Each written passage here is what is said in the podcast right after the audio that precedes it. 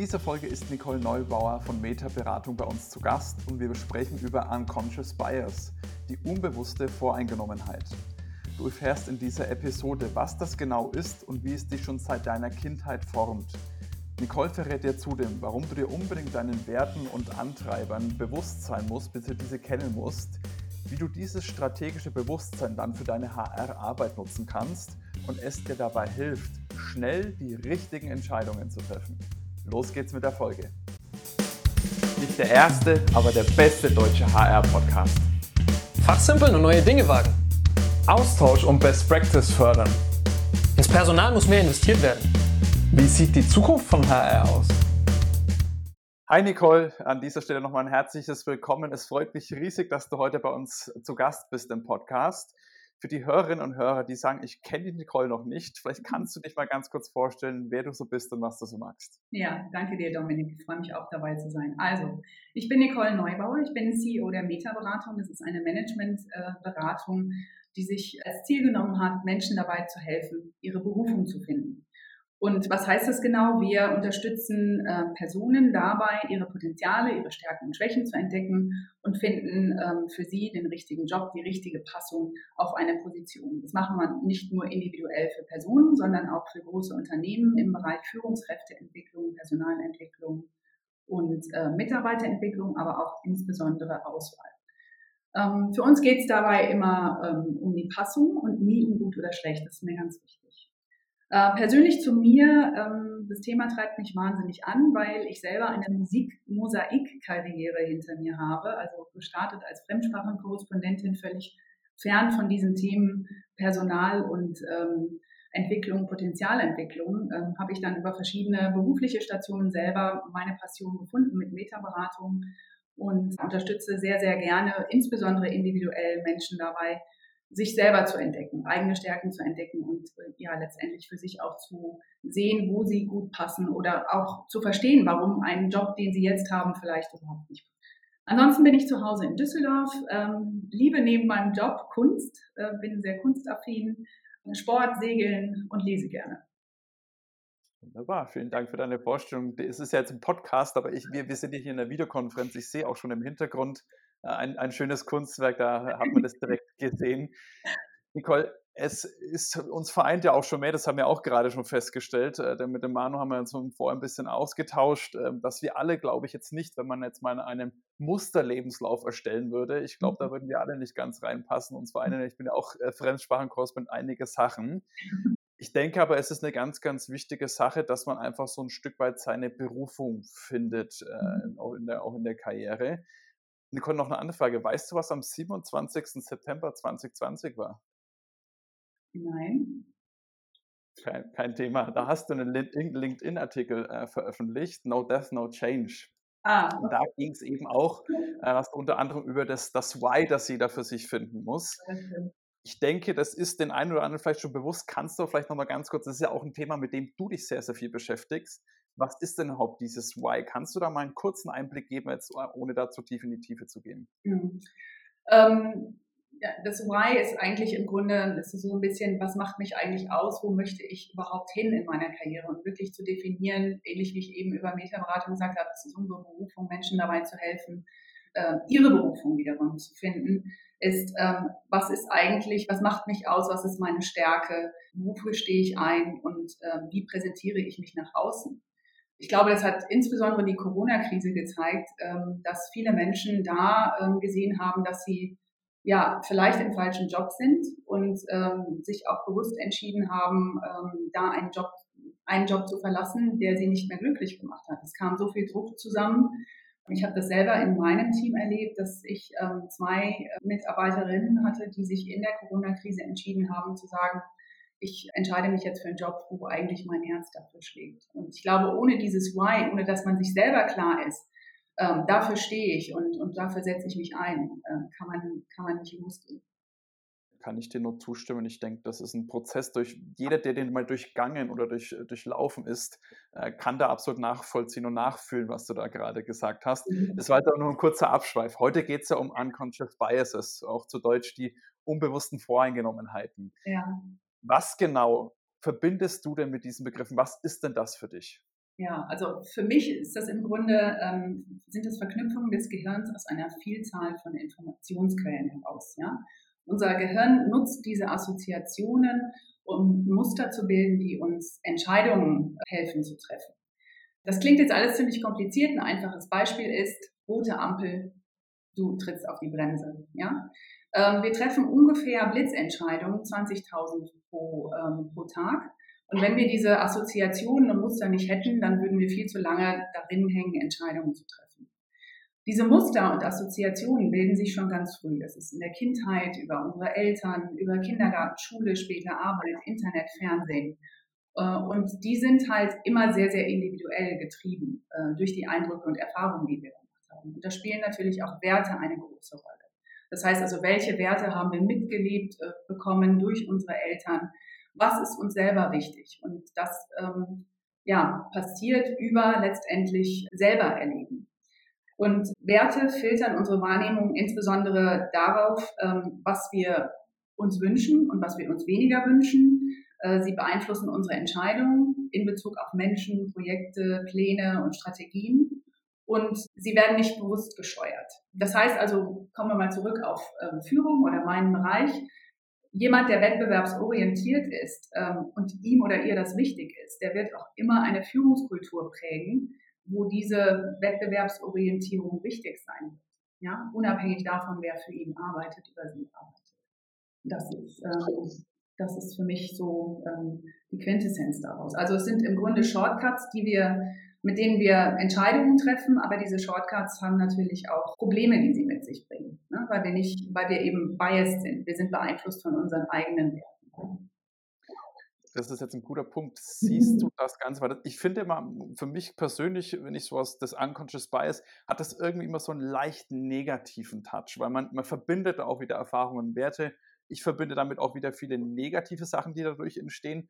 Wie, wie empfindest du das Ganze? Ist das eine negative Sache, positive Sache? Kann man das überhaupt werten? Ach, ich weiß nicht. Ich glaube, es hängt zusammen mit den ganzen Diskussionen, die wir im Bereich Talent halt im Moment führen. Und das ist halt auch viel Diversity und Inclusion. Ich denke an unsere ganz große Frauendiskussion, Frauen in Führungspositionen, wo das halt immer wieder mit reinspielt und wo wir gerade Anfang der Woche jetzt letztendlich auch einen Erfolg erzielt haben, indem ich glaube, ähm, bei drei Vorständen äh, der vierte Vorstand eine Frau sein muss. Das ist, glaube ich, jetzt gerade verabschiedet worden, äh, dass es eine Quote gibt. Ähm, insofern, ja, natürlich, die Diskussion ist negativ getrieben. Ich glaube, so ticken wir in Deutschland, weil ohne Negatives passiert keine Veränderung.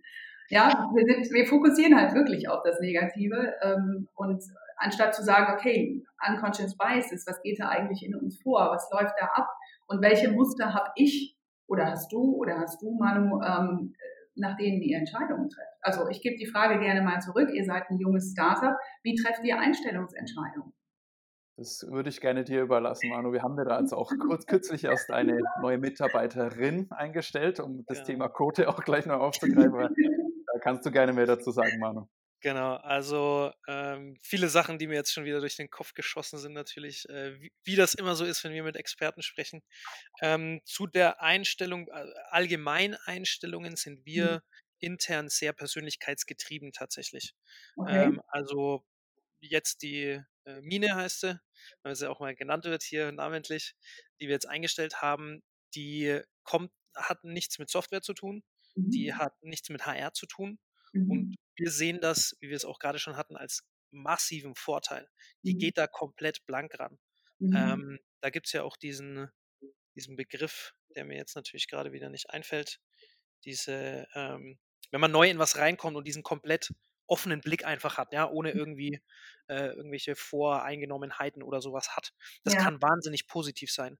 Und wir sehen das tatsächlich bei ihr positiv und ich habe jetzt, äh, ist jetzt ihre erste Woche mhm. ähm, und ich bin total begeistert von ihr. Also mhm. was sie an Soft Skills mitbringt, was für Fragen sie stellt, wie sie die stellt, wie sie Sachen formuliert auch direkt. Das mhm. sind, äh, da sage ich, wow, phänomenal. Also es äh, Sky is the Ceiling, ne?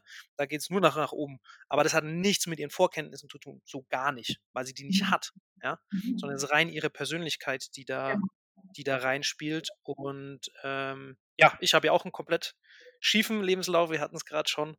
Und der ist in Deutschland, wie du es ja auch äh, sagst, in Deutschland sehr negativ konnotiert. Ja. Also ein schiefer Lebenslauf ist schlecht. Mhm. Ich habe selber einen, ich weiß, wie gut das ist, weil ich eben so viele verschiedene Blickwinkel dann einnehmen kann, weil ich so viele Sachen schon gemacht habe und gesehen habe. Mhm. Ähm, und deswegen, ich, ich sehe dieses, um jetzt zurück auf dieses Unconscious äh, Bias zu kommen, Frage nochmal direkt an dich. Mhm. Kennst du das Buch Schnelles Denken, Langsames Denken? Genau. Das kam mir jetzt gerade, wie du das so erzählt hast, sofort Ja. in den Sinn. Und da geht es ja, dieses schnelle Denken ist ja im Endeffekt diese, diese Unconscious Bias so ein Stück weit, ne? Ja, es sind im Grunde diese Scorecards, die wir alle nehmen. Also Kahnemann hat das ja super beschrieben in seinem Buch. Ähm, Genau. Ne, welche Shortcuts machen wir, um Entscheidungen schneller zu treffen? Und äh, wie ich gesagt habe, bei der roten Ampel ist es genau richtig. Aber bei Personalentscheidungen braucht man vielleicht ein bisschen mehr objektive Kriterien. Und ich Richtig. glaube, ähm, das Beispiel, was du jetzt gerade mit der Mina genannt hast, äh, passt auch super, weil du hast darüber gesprochen, dass ihr eingestellt habt für ihre Persönlichkeit, nicht für ihre Hard Skills. Weil Hard Skills ist etwas, das kann man super trainieren, aber Persönlichkeit und Passung eben nicht. Und da gibt es eben ganz, ganz viele Studien darüber, dass äh, wenn meine Passung auf eine Position, also mein Potenzial auf eine Position passt, dann ähm, kann ich da auch ähm, mich entsprechend entfalten und meine Performance bringen. Ja? Und habe Spaß am Job. Das ist, das ist ja noch viel wichtiger. Das ist ja noch eine zweite Debatte, die auch in dieser Corona-Zeit hochgekommen ist. Also habe ich wirklich Spaß am Job? Ja? Bin ich glücklich in dem, was ich tue? Das, glaube ich, war auch der Punkt oder der ausschlaggebende äh, Faktor, diesen Artikel zu schreiben. No death, no change. Also wenn du nicht durch eine harte Zeit mal gegangen bist und gemerkt hast, du, ich bin ja jetzt gerade in einem Job, der überhaupt nicht zu mir passt und ich muss jetzt mich verändern und mich mal mit mir auseinandersetzen. Äh, worum worum geht es da eigentlich? Was macht mich da aus? Und das ist auch ehrlich gesagt immer wieder ein Highlight für mich in Feedbackgesprächen. Und Dominik, du hast es ja auch erlebt, wenn wir äh, Feedback geben auf Basis der Persönlichkeitsprofile, Blendeflecken aufzudecken und äh, auch bei den ähm, Testteilnehmern dann zu sehen, ähm, dass sie eben bestimmte Zusammenhänge verstehen und ihre Stärken nochmal besser hervorheben können und, und verstehen, ah, okay, jetzt verstehe ich, warum ich immer Probleme habe mit Kollege XYZ oder wie auch immer. Ne? Mhm. Das, Definitiv. Und Ja. da, da, da würde ich gerne, gerne, die Hörer wissen das ja auch noch gar nicht, dass ich ja euren Test auch mal gemacht habe und du hast mich ja dann auch mal so ein, ein Coaching gegeben, ist eine Beratung, worauf ich achten soll. Und ich glaube, das, das ist ein ganz, ganz wichtiger Punkt, weil ich bin durch den Test auch durch und dachte mir, ja gut, das, so, sowas habe ich jetzt nicht das erste Mal gemacht, fand es auch sehr, sehr spannend. Dann kamen immer mal wieder so Fragen, wo ich dachte, hä? Was hat denn das jetzt damit zu tun? Das war so völlig, hat bestimmt alles seinen Sinn, aber das Ergebnis war dann wirklich so, dass ich gesagt habe, ja, ich, ich erkenne mich wirklich wieder. Und das, was du mir mitgegeben hast, das waren dann auch wieder so Sachen, die waren mir vielleicht schon ein Stück weit bewusst, aber dann ist es mir so manche Sachen wie Schuppen von den Augen gefallen, auch das Thema Stress und wie man damit umgeht. Es gibt da ganz, ganz viele Bereiche. Und ich glaube, das ist eine ganz, ganz wichtige Sache. Und das hat auch mir, äh, auch ist ja noch nicht so lange her, dass ich das gemacht habe, wir gesprochen haben, aber hat auch mir da wirklich einen deutlichen, einen ganz anderen Blick. Und ich, ich erkenne mich auch wieder ganz selbst Mhm. ganz anders. Und das bringt mich gleich zu meiner nächsten Frage. Warum ist es denn so wichtig, eigentlich seine eigenen Werte und auch seine Antreiber zu kennen? Ja, eben um genau das zu vermeiden, dass du letztendlich in einer Kultur oder Organisation landest, die dich von den Werten her überhaupt nicht glücklich macht. Also ein einfaches Beispiel. Ähm, wir messen insgesamt äh, zehn unterschiedliche Werte, die kann man wiederum in vier Gruppen unterteilen. Das sind einmal die sogenannten Statusinteressen, dann sind es die sozialen Interessen, also arbeite ich gerne mit anderen zusammen, unterstütze ich gerne andere. Dann gibt es finanzielle Interessen, sind die mir wichtig? Und wie treffe ich Entscheidungen? Ist es eher datenbasiert oder ist es intuitiv aus dem Bauch heraus? Wenn ich jetzt zum Beispiel ähm, ein Social Animal bin und super gerne mit anderen zusammenarbeite, habe ich schon mal per se im Homeoffice ein Problem. Aber wenn ich dann in einer Organisation bin äh, und mich vielleicht für eine Controlling-Abteilung ähm, bewerbe, wo ich sage jetzt mal der Sociability-Faktor nicht so weit oben ist, dann bin ich da langfristig nicht glücklich. Also ich sollte schon wissen, für was ich einstehe. Oder aber beispielsweise, ich bin niedrig auf Tradition und äh, das Unternehmen ist jetzt ein großer alteingesessenes äh, DAX-Unternehmen, ja, und hat halt traditionelle Werte, die auch nach außen hin gelebt werden. Dann bin ich vielleicht besser passend in eine Startup-Unternehmung, weil ich viel höhere Anpassungsfähigkeit besitze als in ein Unternehmen, was sehr starre Strukturen bietet. Und deswegen alleine ist es schon wichtig äh, zu wissen, ähm, für was gehe ich eigentlich los. Genau, und das, das sind ja auch ganz wichtige Werte, wenn man vielleicht auch an, an die, ans Recruiting denkt. Ich meine, wir reden ja mit unseren Unternehmen sehr, sehr viel. Wir unterstützen die sehr, Mhm. sehr viel dabei. Wie stelle ich mich als Unternehmen gut dar? Was sind meine Werte? Wie transportiere ich die natürlich auf technischer Basis extrem gut nach außen, damit ich Ja. eben die Leute anziehe, die auch meinen Werten, meinen Firmenwerten, Arbeitgeberwerten entsprechen. Und die müssen sich aber das genauso bewusst sein, was sind meine Werte? Und ist dann ein Match auf diesen beiden Seiten da, dann ist, glaube Mhm. ich, die Grundlage geschaffen für wirklich eine langfristige Zusammenarbeit.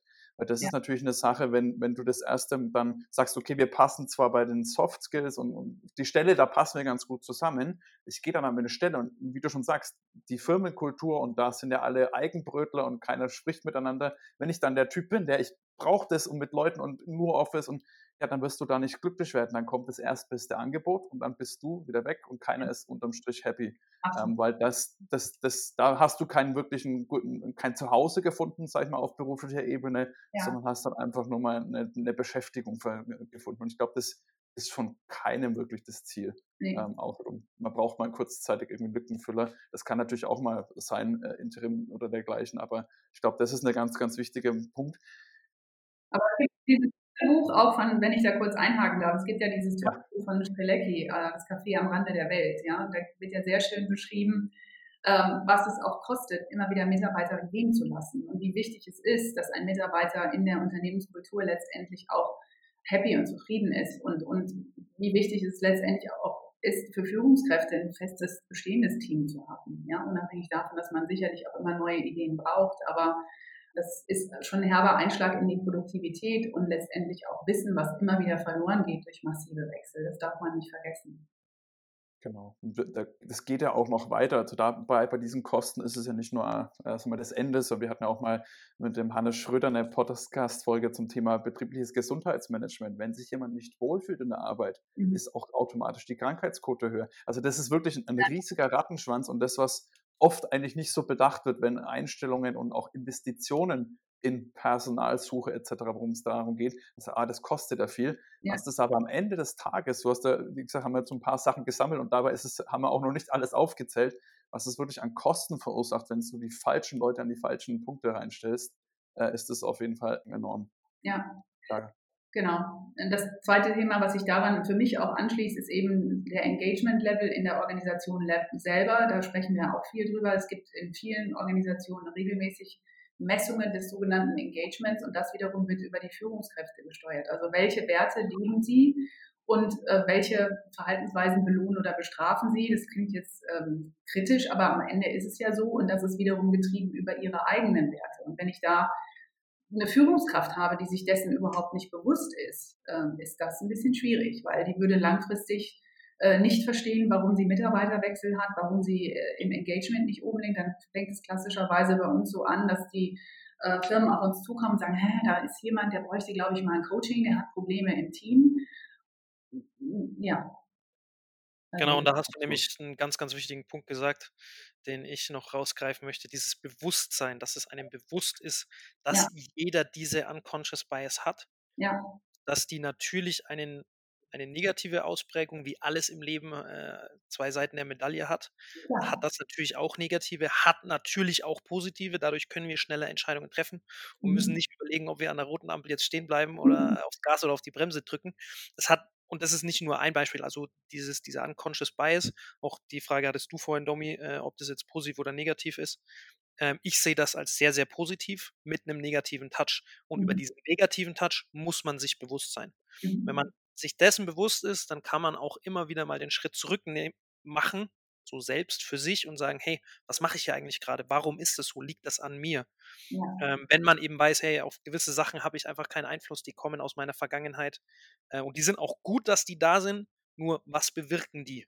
Und wenn man Mhm. sich dessen bewusst ist, einfach dann vereinfacht es wahnsinnig viel und kann auch sehr, sehr viel Positives dann bewirken, wenn man sich diese Sachen einfach bewusst ist.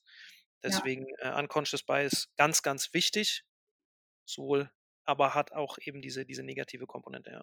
Ja, total wichtiger Punkt. Und ich sage auch gar nicht, dass es schlimm ist, so wie du das auch nicht sagst. Aber das ist ähnlich wie Persönlichkeit, ja. Was, das ist einfach strategische Selbsterkenntnis. Okay, was ist mir wichtig? Ich habe das verstanden und dann kann ich im Verhalten aktiv dagegen ansteuern. Das sind immer im Grunde ist das der Prozess, den wir letztendlich auch mit den Bewerbern und Kandidaten immer wieder führen und sagen, hey, es ist nicht gut oder schlecht, du hast es einfach und du bist dir jetzt bewusst darüber. So, und wenn du jetzt eine Situation hast mit deinen Mitarbeitern, du bist hoch auf Anerkennung, ähm, das heißt, du würdest deinen Mitarbeiter loben, dem ist das aber gar nicht wichtig, musst dir einfach nur bewusst sein, dass er darüber nicht angetrieben ist, ja? Und das sind genau diese Prozesse, die ich sehr spannend finde. Und dann verstehen plötzlich, ähm, ja, Personen auch Führung besser oder ja, sogenannte ja, oder ihre unconscious biases, um da bei dem Beispiel zu bleiben, viel, viel besser. Ja. Genau, und da hast, da haben wir natürlich, äh, also das war jetzt ein Thema aus dem Management, sage ich mal, ne? also aus ja. der Führungsschiene. Im Recruiting ist das halt auch unfassbar wichtig, wie wir es auch gerade vorhin schon hatten, dass man sich dieser unconscious biases bewusst ist, dass mhm. ich vielleicht jetzt zu einem Kandidaten tendiere, mhm. weil ich diese unconscious, weil ich gerade von meinem unconscious bias getrieben bin, mhm. der vielleicht in dem Kontext kontraproduktiv ist, weil das nur mein Bauchgefühl ist, quasi, weil ich halt, weiß ich nicht, der hat äh, komische hm. Haare an dem Tag oder mhm. ich weiß es nicht, ja. Und das ist, das, damit verbindest du irgendwas aus deiner Vergangenheit, weil irgendjemand mit komischen Haaren dir mal irgendwas in der Kinderkrippe irgendwie ein Auto weggenommen hat oder sowas. Ja, und dann verbindest du sie sofort damit, weißt aber nicht warum und willst ihn dann nicht, obwohl der vielleicht eigentlich objektiv betrachtet der viel bessere Fit ist, ähm, unabhängig jetzt von den Hard Skills, aber der einfach viel, viel besser in die Kultur reinpasst ja. und die Haare an der Stelle halt total egal sind. Ja. das muss man sich einfach bewusst sein und wenn man sich dessen bewusst ist, dann ist eigentlich der erste Schritt schon gemacht, mhm. dass man die umgehen kann, beziehungsweise da einfach äh, den, den richtigen, die richtige Entscheidung dann treffen kann. Ja, absolut. Es gibt ja schon erste äh, Untersuchungen oder Versuche, letztendlich auch Persönlichkeit auf Basis des Facebook-Profils äh, vorherzusagen. Es fällt noch ein bisschen schwer, aber die ganzen Forschungen gehen ja auch äh, in, hin in Richtung Face Expression, Face ähm, Bemessung und so weiter. Also da werden wir, denke ich, äh, dank AI in den nächsten Jahren noch weitere Entwicklungen sehen. Aber ganz wichtig, dieser Punkt Klischees, so nenne ich sie halt, ne? Ähm, ähm, der treibt uns dann natürlich auch ähm, ganz ordentlich, wenn wir Einstellungsentscheidungen treffen. Ne? Das berühmte Heidi versus Howard Beispiel, ähm, ne? dass ein und derselbe Lebenslauf negativer wahrgenommen wird, wenn es eine Frau ist. Ne? Das alte Beispiel Rabenmutter und so weiter. Und da muss ich ganz ehrlich sagen, das ist auch meine, meine persönliche Karriere gewesen. Also ich habe äh, immer gearbeitet, ich habe zwei Kinder und äh, musste mich da zunächst mal in der Familie durchsetzen, so nach dem Motto, brauchst du denn das Geld oder warum arbeitest du? Wieso bist du nicht zu Hause? So die Begründung, ähm, ich habe Spaß an der Arbeit und beide Kinder, die inzwischen sagen, Mama, wenn du nicht arbeiten würdest, dann würden wir hier alle durchdrehen. Ähm, das reicht halt nicht. Aber klar, das ist später alles mit rein. Ja. Genau. Und auch wieder, auch da mit dem, das hat ja auch Positives, ne? Also mhm. äh, Bauchentscheidungen, da gibt es ja auch, auch Studien, dass viele Manager auch Entscheidungen aus dem Bauch heraus treffen, die sich dann im Nachhinein als positiv erweisen. Sie konnten es nur nicht festnageln, warum sie jetzt, keine Ahnung, den Staubsauger nicht gekauft haben oder was auch immer. Ja. Äh, aber hat sich dann, also es Thema, weißt du, wir arbeiten auch viel mit äh, Personalberatung und Händlern zusammen und wenn ich dann die Persönlichkeitsdiagnostik vorstelle, dann haben die A Angst, dass sie sich selber wegrationalisieren und dann B kommt die Begründung, ähm, ihre Intuition würde sie immer noch am besten leiten. Das sehe ich natürlich total kritisch, weil ich glaube, viele Dinge kann man nicht sehen im Rahmen des Einstellungsgespräches, weil ähm, ja, da positioniert sich halt jeder von seiner Schokoladenseite. Absolut, absolut. Deswegen, das muss ein Zusammenspiel sein. Da bin ich voll bei dir. Ähm, man muss, man darf es auch nicht nur auf, auf Zahlen, Daten, Fakten basieren. Da muss schon auch das, das Bauchgefühl muss mit reinkommen. Und ja. die Zahlen, Daten, Fakten, die äh, machen einfach nochmal eine ganz andere Perspektive auf die Personen auf und können da einfach Fehlentscheidungen und dann massive Kosten wirklich drastisch reduzieren und, und ja, einsparen. Aber kann auch ein, ein äh, Bewerber sein, wo man bewusst sagt, okay, der passt jetzt vom Potenzial nicht hundertprozentig, aber bringt eben andere Faktoren mit, die uns an der Stelle wichtig sind. Ne? Exakt. Gerade weil sich Führung jetzt auch sehr stark verändert, da haben wir auch äh, so eine Vorreiterrolle eingenommen, indem wir uns damit auseinandergesetzt haben, auf welche Kompetenzen kommt es eigentlich heute an. So das große Thema Bescheidenheit ähm, äh, spielt da bei uns groß rein. Ähm, da haben wir echt noch einen Weg zu gehen. Ja? Und, und mit Bescheidenheit meine ich nicht äh, die Bescheidenheit als Tugend, sondern dass ich als Führungskraft, und da bin ich jetzt nochmal leider in der Führung, weil ich glaube, da muss ich jetzt noch am meisten verändern, heißt, dass ich akzeptiere, dass meine Mitarbeiter prinzipiell mehr wissen als ich in dieser schnelllebigen Zeit. Ja. Ihr seid jetzt eine kleine Organisation, ihr seid äh, wendig und drehfähig und könnt euch dann anpassen, auch sehr stark an den Kunden. Aber es gibt eben große Konzerne, da ist es eben nicht so schnell möglich. Und auch da hat Corona wieder gezeigt, dass es einen wesentlich höheren Druck gibt für Veränderungen ähm, im Bereich ähm, Führungskraftmodelle. Welche Kompetenzen zählen eigentlich heute? Nicole, ich habe noch mal eine Frage. Ich würde gerne noch mal ein Stück weit mehr in die tatsächliche Praxis einsteigen. Ja.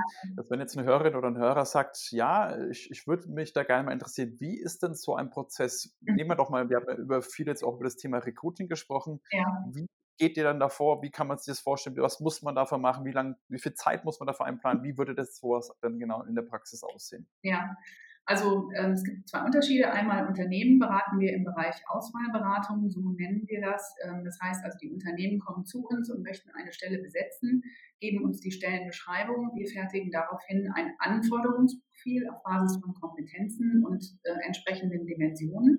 Und dann würden die Bewerber gebeten, diesen Persönlichkeitstest auszufüllen.